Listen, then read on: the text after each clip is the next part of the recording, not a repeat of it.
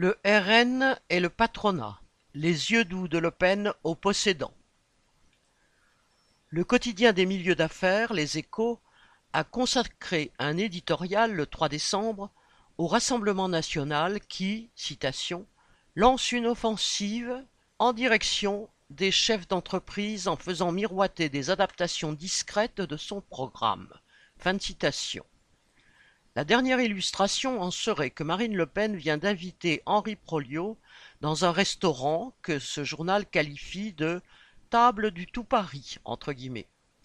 Ce grand patron a été entre autres PDG de Veolia, puis d'EDF, et a présidé le conseil d'administration de Thales. L'opération visait donc à être connue des milieux qui ont les moyens de fréquenter ces établissements huppés, ceux du grand patronat.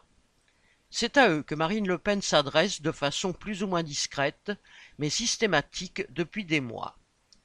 Récemment, Chenu, porte-parole du RN, et Tanguy, chef de ses députés, se sont affichés avec Michel-Édouard Leclerc et Dominique Schelcher, le PDG de Système U. Fin novembre, Bardella, le président du RN, était à une soirée débat à HEC, grande école où sont passés beaucoup de dirigeants patronaux, et au salon de la CPME, Confédération des petites et moyennes entreprises. Dans les régions, les élus du RN sont de toutes les fêtes et rencontres de patrons locaux. Fin soulignent les échos. Les liens de Le Pen père et fille avec les nantis ne datent pas d'hier. Le père, fondateur du Front National, avait hérité de la fortune du cimentier Lambert en 1976 et de nombreux sympathisants fortunés naviguaient dans les eaux du FN.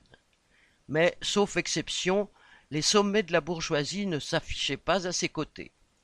Et Geoffroy Roux de Bézieux, ex-président du MEDEF, déclarait il y a peu encore que Marine Le Pen n'avait, aucune compétence économique. Fin de citation. Celle-ci et le RM aimeraient passer pour les défenseurs des petites gens pour gagner des voix. Mais même le succès sur ce terrain ne suffit pas pour pouvoir accéder à la direction du pays, car il faut pour cela que la haute bourgeoisie, qui détient le pouvoir véritable, car elle tient l'économie et la finance, donne son feu vert à une Le Pen, comme la bourgeoisie italienne l'a fait pour Giorgia Meloni. Certes, Marine Le Pen défend fondamentalement la classe dominante, notamment quand elle veut diviser la classe ouvrière avec sa démagogie xénophobe et réactionnaire. Mais elle doit faire des gestes pour convaincre le patronat qu'il aurait plus à gagner qu'à perdre en la laissant accéder aux affaires. C'est ce qu'elle essaye de faire en ne parlant plus d'abandonner l'euro ou de rompre avec l'Europe, ce que les grandes entreprises refusent, au moins pour l'heure. Quand la gamelle s'approche, le toutou se fait plus obéissant. Pierre Lafitte